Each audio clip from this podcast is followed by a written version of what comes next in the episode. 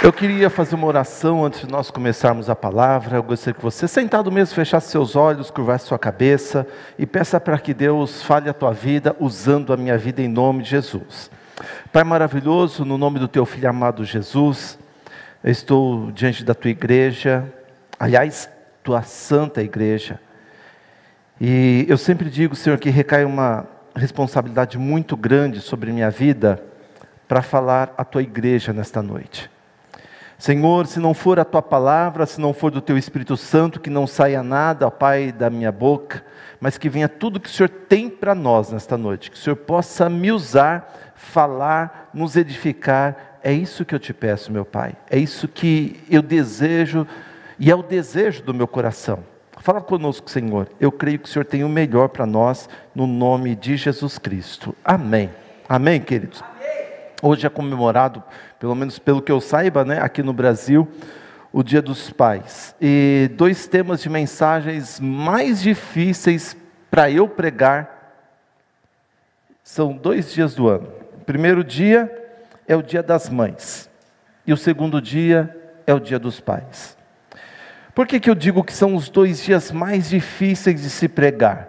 Porque nós temos aqui mais de uma centena de pessoas, várias pessoas aqui na nossa igreja, neste momento, e infelizmente é, nós não temos pai e mãe junto, né? Às vezes nós temos os filhos que não têm os pais, tem os, os filhos que não têm as mães, as mães que os filhos não estão, os pais que os filhos também não estão, e existem divórcios, existem tantas coisas, mortes que acabaram é, desestruturando toda a família. Então fica tão difícil de nós pegarmos esse tipo de tema e trazer para um culto de domingo, onde nós temos os mais diversos tipos de pessoas e nas mais diversas situações na vida familiar.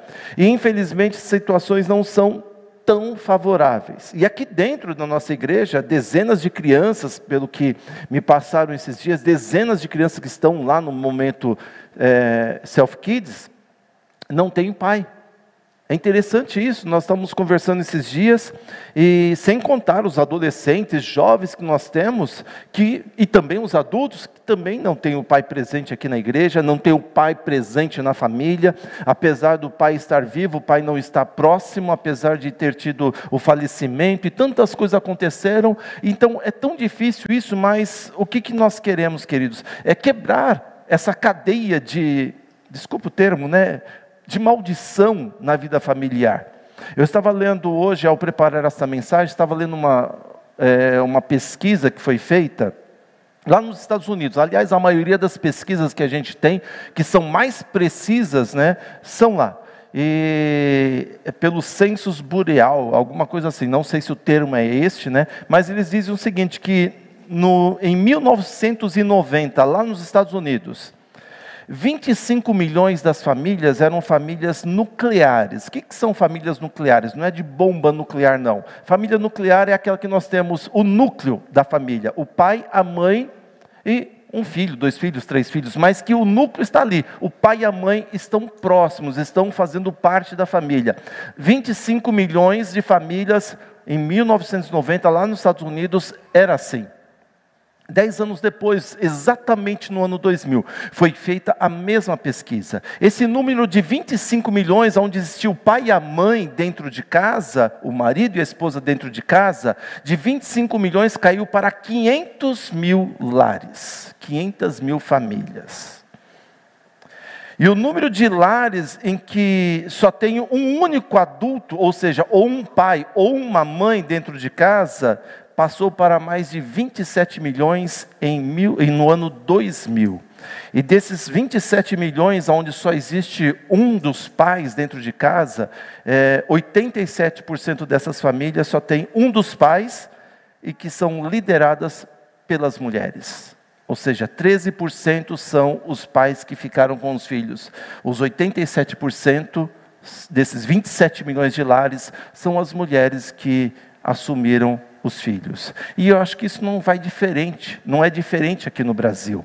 Aqui é a mesma sequência, nós estamos vivendo isso hoje, mas o meu sonho, queridos, é que nós quebremos esta regra aqui na nossa igreja. É que isso seja quebrado em nome de Jesus Cristo, que nós tenhamos famílias sadias aqui, sadia, famílias salvas, famílias que possam impactar outras famílias. Nós investimos em famílias, nós investimos na ministração de famílias, inclusive nós temos aqui já quantos anos casados para sempre? Já uns três anos mais ou menos? Três a quatro, né?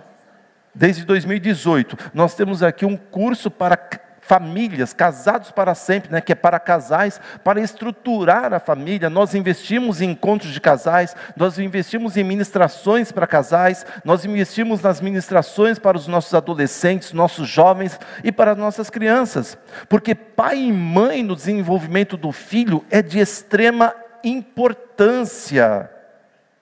E, e, se você pegar a Bíblia, é, é, tão interessante a palavra de Deus, se você pegar a palavra do Senhor, você vai ver que Deus sempre estende a bênção para o Pai, e essa bênção, a bênção para o Pai, ela se estende para a descendência. Você vê isso lá em Gênesis capítulo 12, por exemplo, quando Deus chama Abraão e fala: Abraão, vou te abençoar e vou abençoar a tua descendência. Isso que nós cantamos, e os, o teu filho, os filhos dos teus filhos, é essa a ideia de Deus. Você pega os dez mandamentos, você pega no segundo mandamento, por exemplo, né, onde o Senhor diz: Não farás para ti imagem de escultura, não a elas servirás, não se dobrará a elas, não farás imagem do que há em cima no céu, embaixo na terra ou nos mares. Porque o Senhor diz o seguinte: porque eu visito a maldade dos pais nos filhos até a terceira ou quarta geração, mas eu faço misericórdia até mil gerações daqueles que me amam. E nós amamos ao Senhor, e essa misericórdia, essa bênção de Deus tem que se estender, não parando só em mim, ela tem que se estender para os nossos filhos, netos, bisnetos, tataranetos, e assim vai, até mil gerações no mínimo. Essa é a ideia, queridos. Mas ao mesmo tempo existe uma ação maligna neste mundo tentando destruir as famílias. Se eu pegar, como eu contei para vocês, de 1990 para cá, o que, que aconteceu e o que, que nós estamos vendo nesses últimos cinco anos com relação à família? Está sendo destruída, está sendo acabada. Os filhos estão sem referência de pai, de mãe, qual, como deve se portar, porque temos que ter os dois dentro de casa para que a criança, o filho, possa entender quais são os seus limites e qual a sua personalidade, qual o jeito que ele tem que ser. E esse ciclo tem que ser quebrado. E como quebrar esse ciclo maldito? Edificando os pais edificando a, a, família, instruindo os nossos jovens a quererem ser os melhores pais do mundo. Claro que a gente não consegue ser os pais perfeitos, mas nós, nós conseguimos ser os melhores pais do mundo. Pelo menos foi o que disseram para mim essa noite, né? Papai, você é o melhor pai do mundo. Também ela só tem eu de pai, né? Então eu falei assim: é, o melhor pai do seu mundo sou eu, né? Mas se, o, se a minha filha, as minhas filhas acham isso de mim, opa, eu estou no caminho certo. Alguma coisa está dando certo nesse tempo. E nós precisamos levar os nossos jovens a serem os melhores pais do mundo e, ao mesmo tempo, nós precisamos restaurar relacionamentos. Eu, eu vi uma frase de uma pessoa, é, Marian Wright Edelman, bonito nome, né? Que diz o seguinte: se você for pai e mãe, reconheça que este é o seu chamado mais importante e o seu desafio mais recompensador. O que você faz, o que você diz e como você age a cada dia contribuem mais para moldar o mundo do que qualquer outro fator. O pai e a mãe o que o pai e a mãe faz está moldando o mundo. O seu modo de viver vai influenciar o seu filho, vai influenciar o seu neto, o seu bisneto, vai levar para gerações adiante. Isso vai mudar o que? As gerações futuras.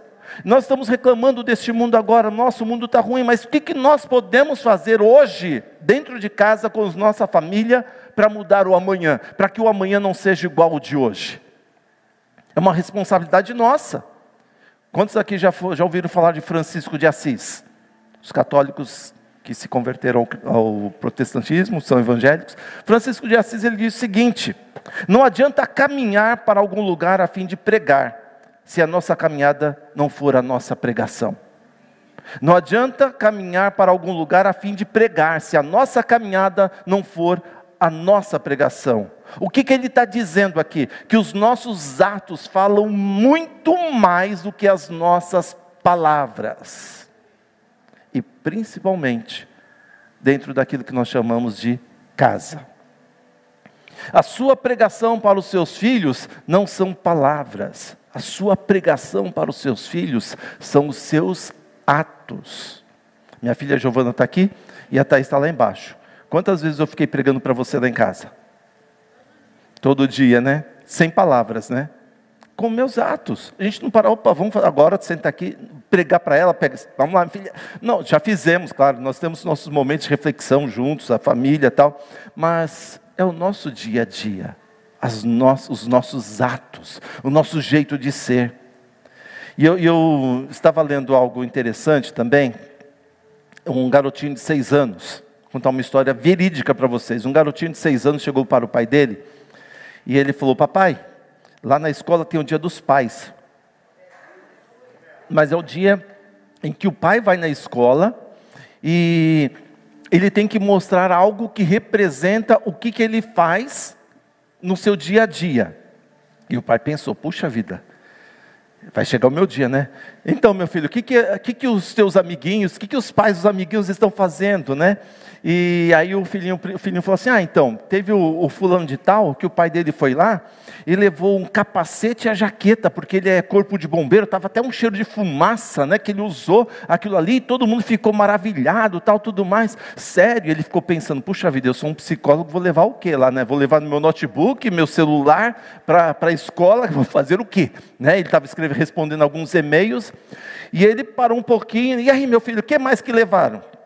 Então, tem um outro lá que trabalha no Museu da Aviação, e o que acontece? Levou um foguete, levou um foguete, aí foi todo mundo lá para o lado de fora, ele pegou aquele foguete, ligou o foguete, saiu faísca, o foguete subiu, era uma réplica do negócio, o menino de seis anos, estava todo empolgado, né? então é, foi muito legal isso, e o pai falou, meu Deus, e agora, o que, que eu vou falar, o que, que eu vou levar né, para lá? E aí, o que, que o outro fez? E foi tentando buscar ideias, né, para poder saber o que, que ele poderia levar na escola. Não, o outro que foi lá, no dia do pai na escola, é, ele era médico, né, e cada dia ia uma pessoa, ele era médico, então ele levou, o que, que ele fez? Ele levou o gesso, ele engessou o braço do filhinho dele, o meu amiguinho da minha sala, engessou o braço dele, na frente de todo mundo, depois ele veio lá e cortou, e a gente ficou mexendo naquele gesso que estava lá endurecido, que era o braço do folinho de tal, e foi muito legal, tal, tudo mais, ele pensou, e agora, o que, que eu faço? O que, que eu vou levar?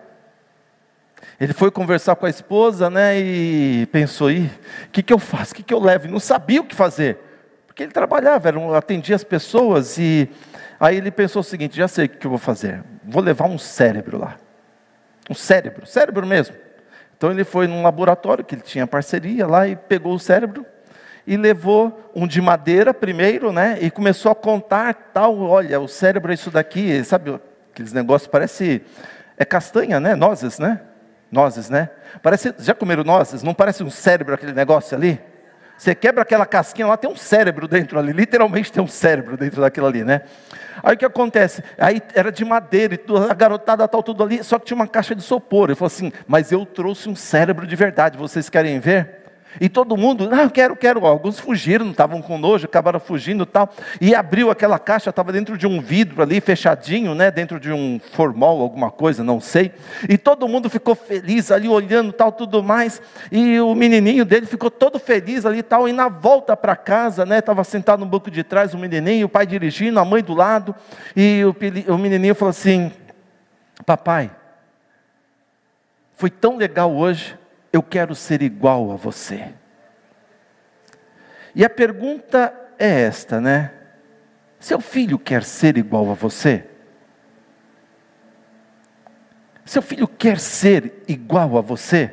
E eu fiquei pensando, quais características que as minhas filhas veem em mim para querer ser igual a mim?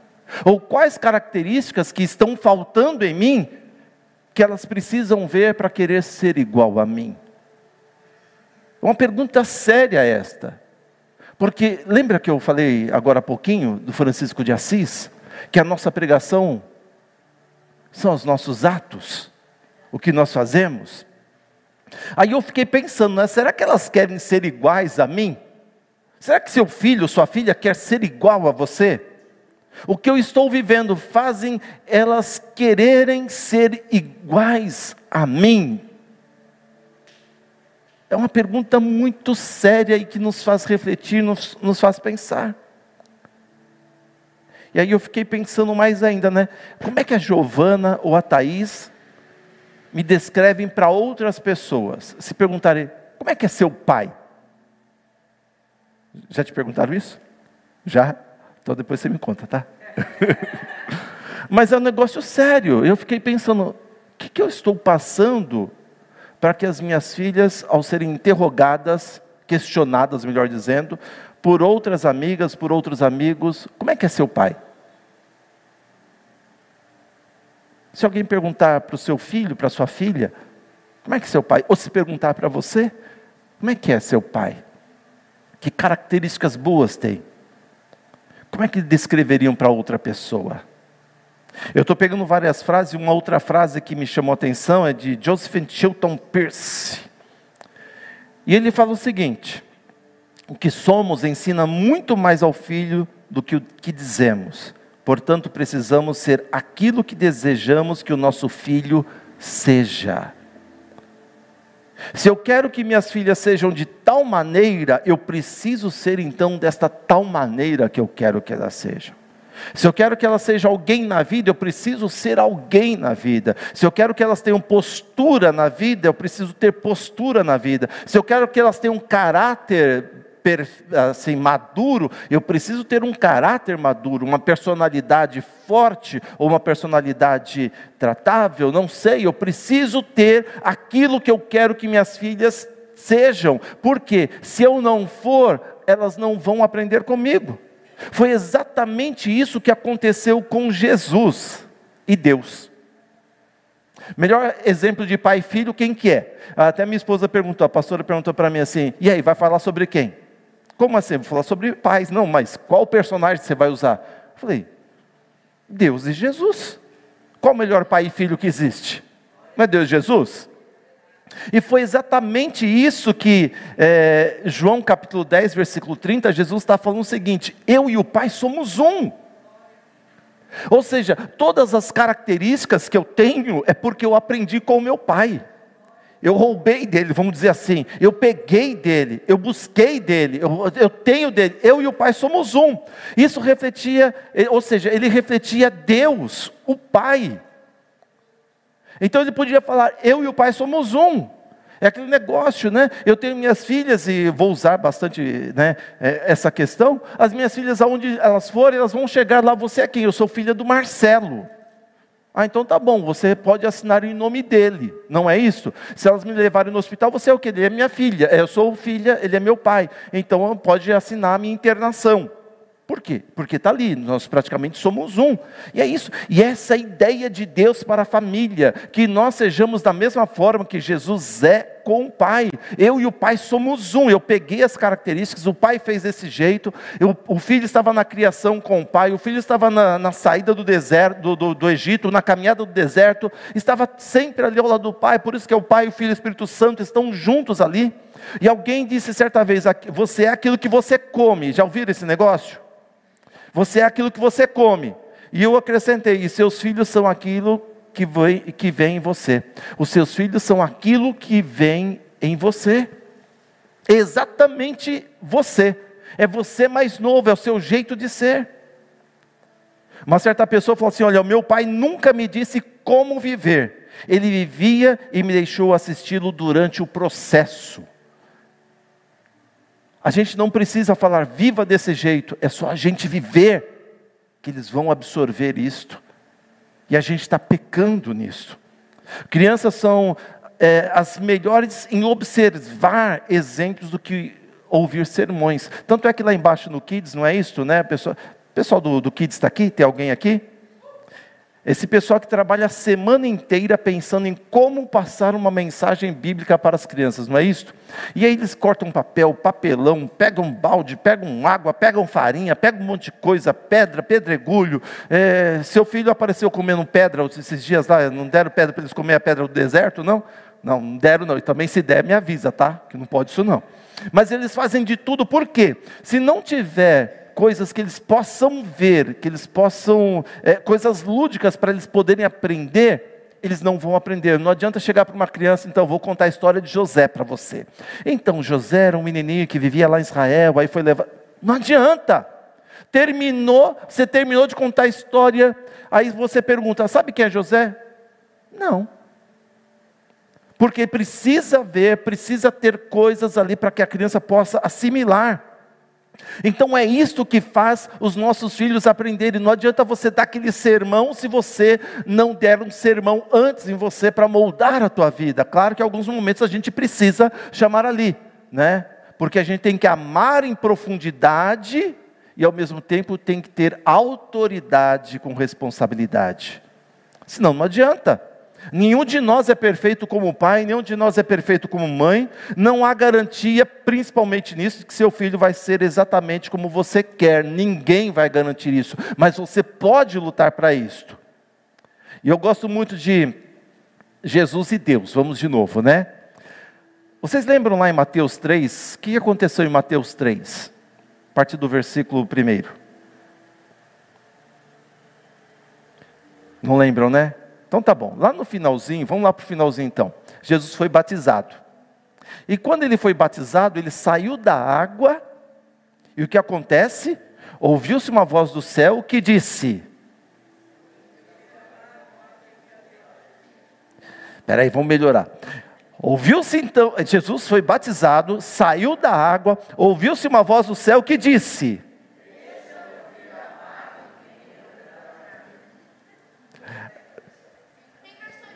Pode falar a tua versão, gente. Tem medo da tua versão, não. Tem quem tem. Olha, esse é o meu filho amado em quem me comprazo. Algumas versões está assim, né? Em quem eu tenho grande alegria. Não tem isso também? Então, olha só. O que, que Deus estava fazendo? Jesus estava começando o ministério dele. Estava começando o ministério aqui na terra.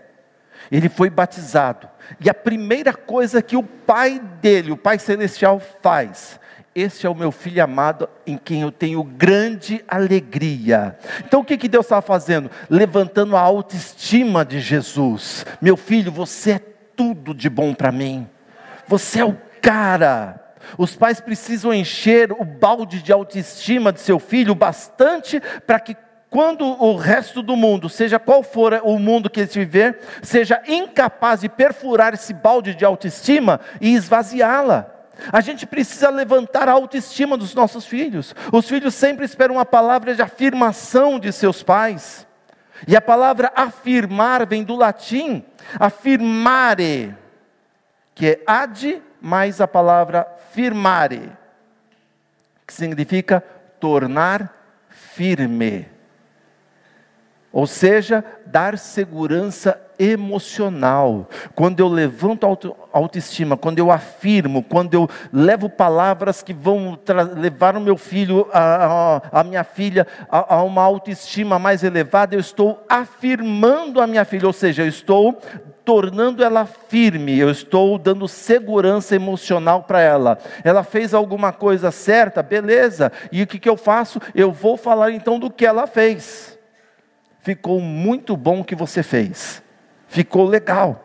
Foi isso que Deus fez com Jesus. Este é o meu filho amado em quem eu tenho grande alegria. Opa, me batizei, meu pai está falando isso de mim, então eu vou para cima agora, vou fazer um ministério aqui na terra, vou morrer na cruz. Chegou em Mateus 26, lembra que ele tentou ali no Getsemane se esquivar aí da cruz, parar com o plano da salvação, ele, mas ele lembrou: o meu pai me levantou para cima e eu tenho um propósito nisso. E ele foi até o fim.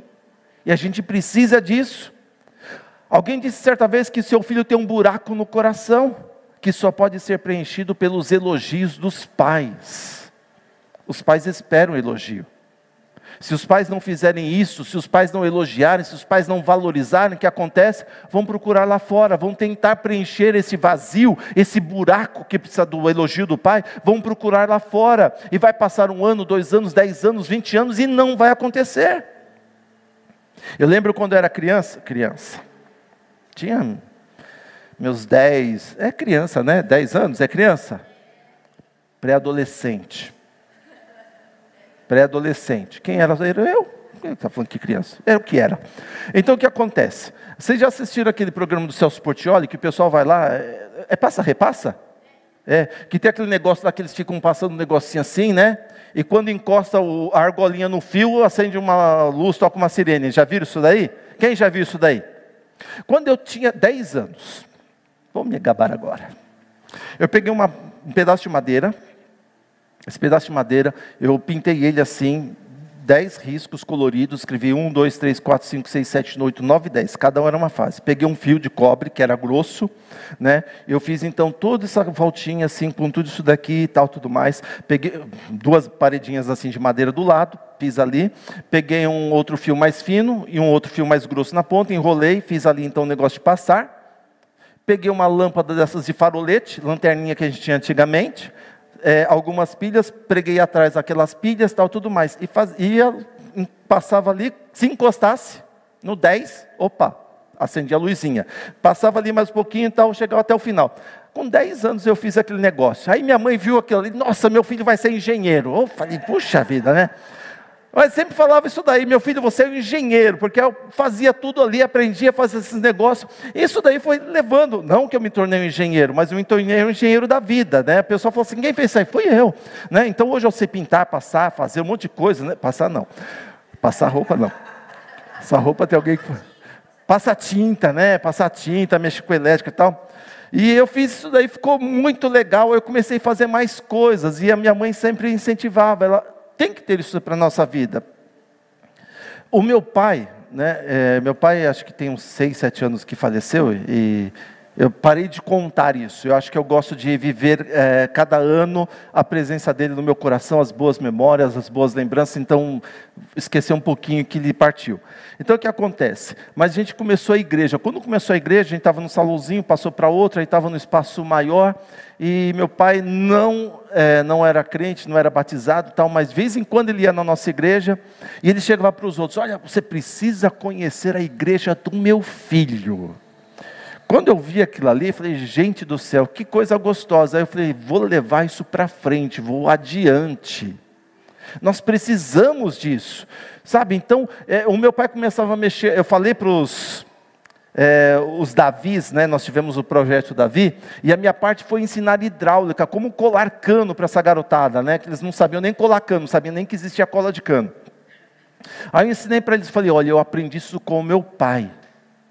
Então eu ficava do lado do meu pai aprendendo, ele mexia com parte elétrica, fazia alguma coisa, cano, coisa parecida, aprendi tudo ali com ele. E é isso quando a gente faz, aí ele fala, tenta fazer agora, eu fazia, aí a gente junto, nós construímos nossa casinha, e aí eu fiz toda a parte hidráulica, toda a parte elétrica, ficou um negócio bem legal na época, aí eu aprendi a fazer mais ainda, a gente corre atrás, por quê? Houve um elogio lá no passado, e alguém disse certa vez, o valor do elogio, assim como do ouro e dos diamantes, se deve ser exclusivamente, ou melhor, o valor do ouro e dos diamantes é o mesmo valor do elogio. E ele se deve esse valor do ouro e do diamante à raridade do elogio. Porque tem gente que fala assim: olha, se você elogiar muito, você vai estragar. Muito pelo contrário. Os estudos mostram que elogios que partem de pais sinceros são mais valiosos quando são feitos em abundância, quando você reconhece que seu filho fez algo bom. Valorize. O problema nosso é que a gente fica ali, a gente está passado, não está nem aí, né? E, e, eu gosto muito, as minhas filhas às vezes assim, puxaram algumas coisas de mim, né? Pelo menos estão no caminho certo, estão com kids, estão com tim. E aí a Giovana chegou semana passada, retrasada retrasada, né? Papai, olha, isso daqui e tal, tudo mais, você sabe sobre Marta, Maria e Lázaro? falei, o que que tem? E começou a falar para mim, eu fiquei no meu coração, puxa, que coisa linda, né? Falei, filhote, você não quer pregar isso no domingo, né? Porque é um negócio bom, e ela se sente bem, a minha filha Thaís também começa, fala assim, papai, olha, tem isso daqui, olha, o Jairo, isso daqui aconteceu, que a menina, isso, aquilo, outro e tal. E eu falo, meu Deus, olha que coisa legal, filha, é isso mesmo, vamos para cima. A gente precisa elogiar o esforço dos nossos filhos, porque isso daí vai moldar a personalidade deles. O tempo está muito curto, mas eu queria falar uma história para vocês, também uma história verídica. Lá na Espanha, em Barcelona, anos atrás, não existia internet, o que existia muito era jornal. E no jornal da cidade, um pai escreveu, pagou um anúncio e colocou naquela página do jornal. E no anúncio estava escrito o seguinte: Meu filho Pablo, que era um nome muito comum daquela época, naquela região, me perdoe por tudo o que aconteceu entre nós. Amanhã eu quero te encontrar às 10 horas, na frente dessa editora de jornal. Quero estar com você. Assinado, seu pai. Ele colocou isso no jornal e foi publicado num dia. Então, no dia seguinte seria o dia que ele se encontraria com seu filho para pedir perdão, para abraçar o seu filho. A noite passou, aqui estava passando, e a noite parecia que não tinha fim para aquele pai, estava todo ansioso. Eu preciso reencontrar o meu filho depois de tantos anos né, que a gente teve aquela desavença. Eu preciso rever o meu filho, abraçar o meu filho e falar não somente com aquelas letras ali naquele jornal, mas eu preciso falar no ouvido dele para que ele possa sentir o meu abraço e o meu perdão. Eu quero perdoar o meu filho. Aí chegou de manhã, ele acabou acordando, sete horas da manhã, se preparou, tomou aquele banho, e dez horas era o horário marcado para ir lá. Ele falou: assim, vou chegar até um pouco mais cedo, tipo umas nove e meia, nove, nove e meia, para poder falar com o meu filho e abraçar o meu filho. E com certeza ele sabia, com certeza o meu filho vai saber quem sou eu. Porque só eu que fiz alguma coisa errada com a gente, teve aquela desavença. Então é eu e meu filho. E aí o que acontece? Ele chegou então por volta de 9h20, 9h30 lá na frente daquele jornal. Quando ele chega lá, existiam mais de 800 Pablos esperando pelo pai. Que estavam afastados um do outro. Estavam separados. Esperando o perdão do pai. E a gente está vivendo isto, essa falta de perdão. De perdoar. Eu acho que é o momento de nós pararmos um pouco e vermos que não adianta esperar para levar flores, como disse nosso presbítero Dias hoje, no cemitério. As flores têm que ser hoje, tem que ser agora. O perdão tem que existir hoje. Não vamos perder aquele que nós trouxemos à vida. Não vamos deixar de lado. Talvez você tenha aí o seu filho para você perdoar. Talvez você tenha o seu pai para se perdoar. Talvez você tenha você mesmo para se perdoar. Talvez você carrega esse fardo dentro de você e quem sabe você precisa se livrar dele. Se perdoar como pai, se perdoar como filho, ou perdoar o pai, perdoar o filho. Eu queria que sentado mesmo você curvasse sua cabeça. Fecha seus olhos. Essa é uma oração que você vai pedir perdão a Deus, para que você possa se sentir perdoado por Deus, para que você possa perdoar quem precisa do perdão. Eu não posso orar por você, porque o, a liberação do perdão da parte de Deus é individual. Mas você pode aproveitar agora e pedir para Deus: Senhor, eu falhei com meu pai, falhei com a minha mãe, falhei com meu filho, falhei com minha filha, falhei comigo mesmo como filho, falhei comigo mesmo, falhei como pai, falhei como mãe. Não tenho sido o pai que deveria ser, a mãe que deveria ser, o filho que deveria ser. E nessa minha falha eu acabei pecando, causando dores. E eu quero receber o teu perdão e ao mesmo tempo eu quero receber a força para perdoar, para ir de encontro e liberar o perdão. Senhor, aqui estão os teus filhos pedindo isto. Perdoa, Deus. Tem pessoas aqui, ó Pai, que o pai se foi, e eles não conseguiram pedir perdão. Estão carregando isso dentro do coração e não conseguem libertar desse sentimento de culpa. Então, perdoa agora, Senhor, o teu filho, a tua filha, que não consegue Não tem mais como, já se foi, a liberar o perdão. Faz a obra completa, meu Deus. Eu te peço, Senhor, toma cada um em tuas mãos, perdoando e ajudando-os a perdoar. No nome do teu filho amado Jesus, é que eu te peço e agradeço para sempre. Amém. Amém, queridos. Amém. Perdoar e ser perdoado é muito bom. Assim como ser perdoado é muito bom, você precisa perdoar também. Perdoe. Não importa, não importa, não espere. Não, mas ele que pisou no meu pé. Fique livre disso. Libera perdão. Viva a tua vida. Vai para a pessoa, olha, estou te liberando perdão. Não, mas não, de boa. Quero viver em paz. E quero morrer em paz. Amém? Vamos ficar de pé, queridos.